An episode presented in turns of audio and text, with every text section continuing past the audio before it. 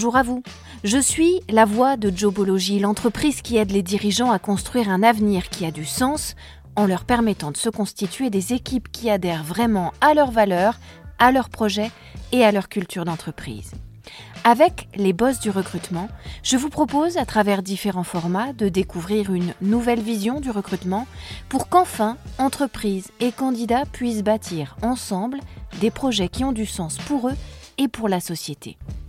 Parmi nos différents formats, voici notre podcast Mode d'emploi.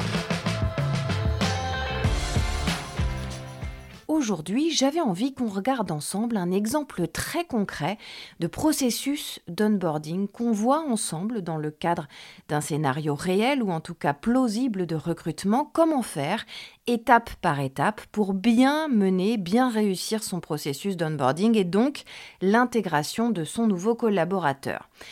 Imaginez que vous souhaitez recruter par exemple un nouveau collaborateur pour un poste de manager dans un entrepôt logistique. On en est au point où vous avez trouvé le candidat idéal, il arrive le mois prochain. Vous allez donc, pendant les 30 jours qu'il reste avant son arrivée, mettre en place tous les éléments nécessaires à sa bonne intégration, à son accueil réussi le jour J. Vous allez donc aussi mettre en place une équipe chargée de son processus d'onboarding. Vous allez d'abord commencer par désigner les bonnes personnes avec pour chacune une mission, un cahier des charges particulier, précis, différent mais tout aussi important. Vous allez commencer par désigner la personne qui sera chargée de préparer l'accueil de votre nouveau manager logistique le premier jour de son arrivée dans l'équipe, qui sera chargée de ça de A jusqu'à Z. Cette personne, elle devra donc à son tour désigner son équipe, ses référents, euh, pour la partie administrative, pour la découverte des locaux, pour la partie festive, l'organisation des repas, des rencontres, etc pour la partie discours ou encore pour la partie du matériel, de la bureautique, de la voiture de fonction et ainsi de suite. La deuxième personne que vous, vous allez être chargé de désigner en tant que RH, dans les jours qui suivent l'arrivée du nouveau collaborateur, elle sera chargée de contrôler que le processus d'onboarding se passe bien et puis, si nécessaire, dans les semaines qui suivent ce jour J de son arrivée. Cette deuxième personne, elle sera aussi chargée d'un suivi plus général à distance jusqu'aux six premiers mois du nouveau collaborateur dans l'entreprise, si cela vous semble nécessaire la troisième personne que vous allez être chargé de désigner, elle, elle aura pour mission d'évaluer plus spécifiquement la manière dont votre nouveau collaborateur va se comporter en tant que manager logistique. Cette personne-là que vous allez désigner, elle devra donc plutôt se renseigner auprès des subordonnés de votre nouveau directeur logistique, mais aussi auprès des syndicats, etc. Attention, il faut la désigner avec finesse parce qu'elle ne doit pas donner au nouvel arrivant l'impression qu'il est fliqué.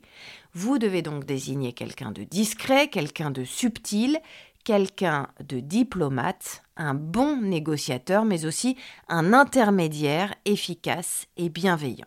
La quatrième personne que vous allez désigner, elle sera chargée, elle, au sein de l'équipe de direction, d'intégrer ce nouveau manager logistique à l'équipe déjà en place des managers. Un team builder, en quelque sorte, comme on dit dans le jargon, qui va servir de passerelle entre votre nouveau collaborateur et manager et ses pairs PAIRS dans l'entreprise, et ce afin de l'intégrer à l'équipe, de favoriser le dialogue, de construire des liens et d'initier votre nouvelle recrue à la culture et au code de l'entreprise dans son segment de responsabilité, et puis qui va l'aider aussi à maîtriser l'organigramme auquel il appartient et à appréhender sa propre hiérarchie.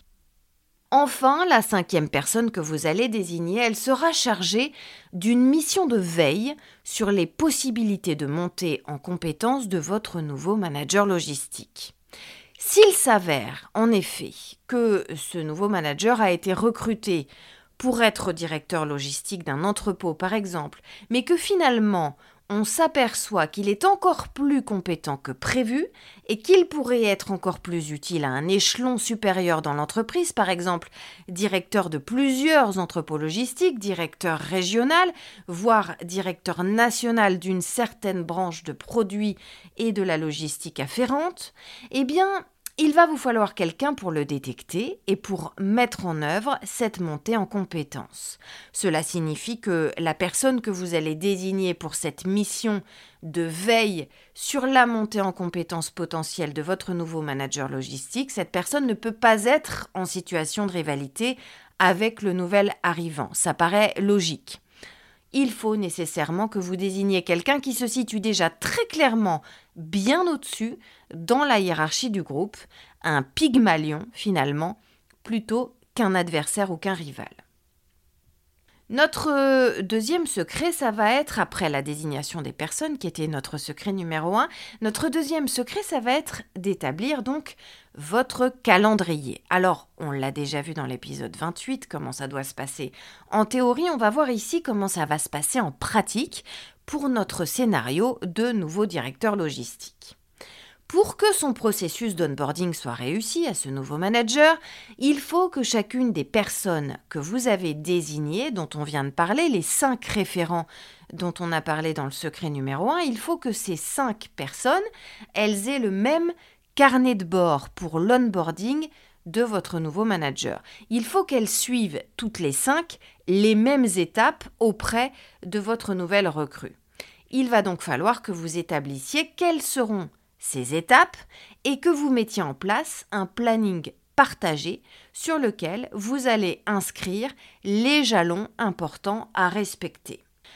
Concrètement, inscrivez noir sur blanc sur votre calendrier partagé les différentes étapes d'intégration du candidat, c'est-à-dire les objectifs que vous fixez, c'est-à-dire ce que vous attendez de lui à telle date, puis à telle autre, puis à telle date encore, ce qui doit être acquis à ce moment-là, ce qui doit être en cours d'acquisition et ce qui doit être complètement maîtrisé. Ça va vous permettre de donner à chacun des cinq référents euh, dont on vient de parler des lignes d'horizon communes concernant votre nouvelle recrue et donc de mieux s'organiser ensemble, conjointement, pour atteindre ce qui a été fixé sans pour autant brûler les étapes. C'est aussi une bonne méthode pour laisser le temps au temps, pour ne pas brusquer votre nouvel arrivant, pour lui laisser des périodes de latence dans lesquelles il va pouvoir respirer, digérer les choses apprises, mais aussi les mettre tranquillement en pratique, et puis enfin les maîtriser complètement avant de passer à l'étape suivante. Surtout, ces temporalités que vous allez établir, qui seront fixées une fois pour toutes et pour tous les référents de la même manière, eh bien elles vont vous éviter d'avoir d'un côté par exemple un référent qui va materner excessivement la nouvelle recrue et puis de l'autre un référent qui va la brusquer en voulant aller trop vite. Vous allez ainsi atteindre une sorte d'harmonie collective et d'équilibre partagé. Pour chacune de ces étapes, pour chacun de ces jalons, vous allez donc définir à la fois une période de formation, dans un premier temps, puis dans un second temps une période de pratique, et dans un troisième temps une période d'évaluation des nouvelles compétences et de validation définitive de ces nouvelles compétences. Ainsi de suite, une étape après l'autre, une compétence après l'autre, et pour chaque compétence, chacune de ces trois sous-étapes en quelque sorte, la formation, la pratique, la validation. Formez chacun de vos cinq référents sur ces étapes-là et sur ces sous-étapes-là en amont avant l'arrivée de votre nouvelle recrue. Organisez par exemple un stage de management dans la période qui va précéder l'arrivée de votre nouveau collaborateur pour que tout le monde soit bien au clair sur la pédagogie que vous allez adopter ensemble, sur le mode explicatif des nouvelles compétences à acquérir et à mettre en pratique, sur le mode justement de mise en pratique et puis enfin sur le mode de vérification et de contrôle. Comme ça, votre nouvelle recrue, elle saura toujours où elle habite Elle ne sera pas perdue par des modes de management différents, par des modes explicatifs différents, par des volontés différentes de mise en pratique ou encore par des vérifications et des processus de contrôle différents. Si j'avais envie d'être plus royaliste que le roi, je vous dirais même, pour ce secret numéro 2 du planning, de prévoir en fait de calendrier, non pas un calendrier, mais plusieurs calendriers. Un premier calendrier ultra détaillé, heure par heure, du premier jour de votre nouveau collaborateur dans l'entreprise. Un deuxième calendrier, toujours très détaillé, de ces deux premières semaines dans l'entreprise, avec les points d'étape, les réunions pour échanger, l'emploi du temps précis du nouveau salarié, mais aussi de ses cinq référents. Ce deuxième calendrier contiendra aussi des moments clés réguliers durant lesquels il sera mis en valeur au sein du collectif, par exemple des moments en dehors du travail ou en marge du travail pour mieux l'intégrer dans l'équipe, des repas, des sorties, des séminaires, des stages, etc. Et puis enfin, ce calendrier de ces deux premières semaines dans l'entreprise, il faudra qu'il comporte, bien sûr, les différents moments de sa formation initiale. Dans un troisième calendrier, vous allez préciser le premier trimestre de votre nouveau collaborateur dans l'entreprise avec ses premières missions à réaliser, avec les réunions hebdomadaires et mensuelles importantes, avec les premiers objectifs et les échéances fondamentales de ce premier trimestre, et enfin avec un bilan approfondi à l'issue des trois premiers mois. Dans un quatrième calendrier, un calendrier global, vous allez détailler les six premiers mois dans l'entreprise, le premier semestre de votre nouveau collaborateur, avec cette fois-ci les rendez-vous importants avec la hiérarchie, les formations complémentaires après la fin de la formation initiale, un questionnaire d'intégration, le fameux rapport d'étonnement dont on a parlé dans les épisodes précédents sur l'onboarding 25, 26, 27. Je vous invite à les réécouter si c'est pas clair. Et puis, euh, un entretien de fin de période d'essai pour avoir le sentiment du collaborateur sur le processus d'onboarding et puis pour conclure définitivement son contrat. Et puis, quitte à être euh, plus royaliste que le roi, notre dernier secret, c'est de ne pas vous empêcher d'offrir à vos nouveaux collaborateurs un processus d'onboarding qui va même aller au-delà du premier semestre et qui va peut-être même s'attarder sur plusieurs années au-delà de la signature du contrat. En fait, le vrai secret, c'est de vous dire que finalement, le processus d'onboarding de vos salariés dans votre entreprise, il ne doit jamais vraiment se terminer. Un processus d'onboarding raté ou trop court, c'est un taux d'échec majeur dans la politique de recrutement des entreprises aujourd'hui. C'est une perte d'argent, c'est une perte de temps, c'est une perte d'énergie et donc c'est une perte de crédibilité puisque par la même occasion vous dégradez votre marque employeur. Quand on est recruteur aujourd'hui, il ne faut donc plus se contenter d'un processus de recrutement qui va de l'offre d'emploi à la signature du contrat d'embauche définitif, mais aller beaucoup plus loin et vous offrir le luxe d'un processus de recrutement qui inclut une procédure d'onboarding qui dure plusieurs mois et même plusieurs années au-delà de la signature du contrat définitif, de façon à accueillir, intégrer, fidéliser sans cesse votre nouveau salarié. Et même lorsqu'il sera un ancien, de ne pas oublier de continuer à œuvrer pour qu'il se sente toujours désiré, toujours reconnu, toujours heureux au travail, donc toujours efficace et toujours rentable. Pensez, vous, recruteurs, à vos équipes déjà en place, systématiquement, pour leur proposer par exemple une montée en compétences quand vous avez des besoins de main-d'œuvre. Montée en compétences qui va vous permettre de dégager par ailleurs de nouvelles offres pour vos recrutements pour remplacer vos salariés que vous faites monter en compétences.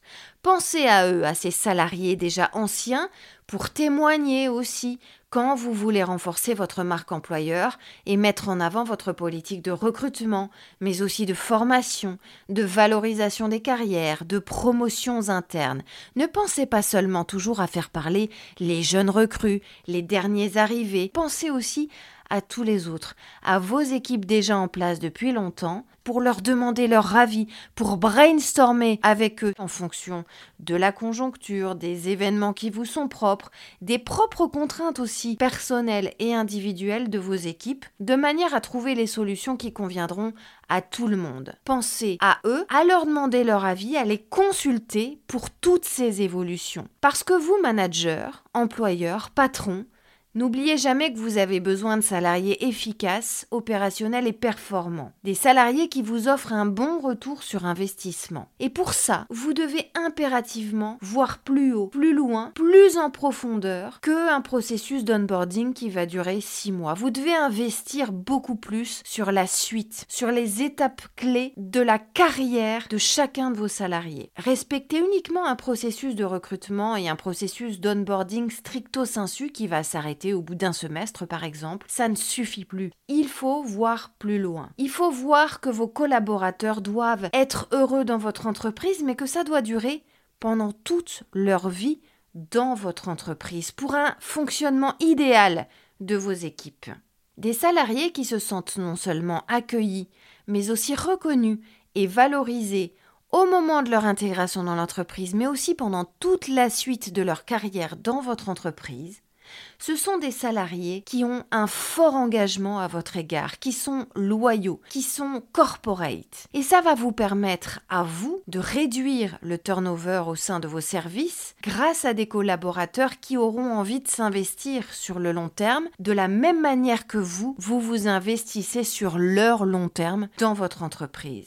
Et ce faisant, c'est tout le processus de création de valeur dans votre entreprise qui va s'en trouver amélioré. Donc, votre marque employeur et c'est ici, vous l'avez compris, un cercle vertueux qui s'enclenche. C'est comme ça que vous deviendrez un boss de l'emploi. À la semaine prochaine. Vous pouvez retrouver ce podcast sur toutes les bonnes plateformes, mais aussi sur notre site internet jobology.fr. Vous y trouverez également notre blog et toutes nos ressources pour les recruteurs et les dirigeants d'entreprise. N'hésitez pas à liker ce podcast, à vous abonner et à le partager, bien sûr.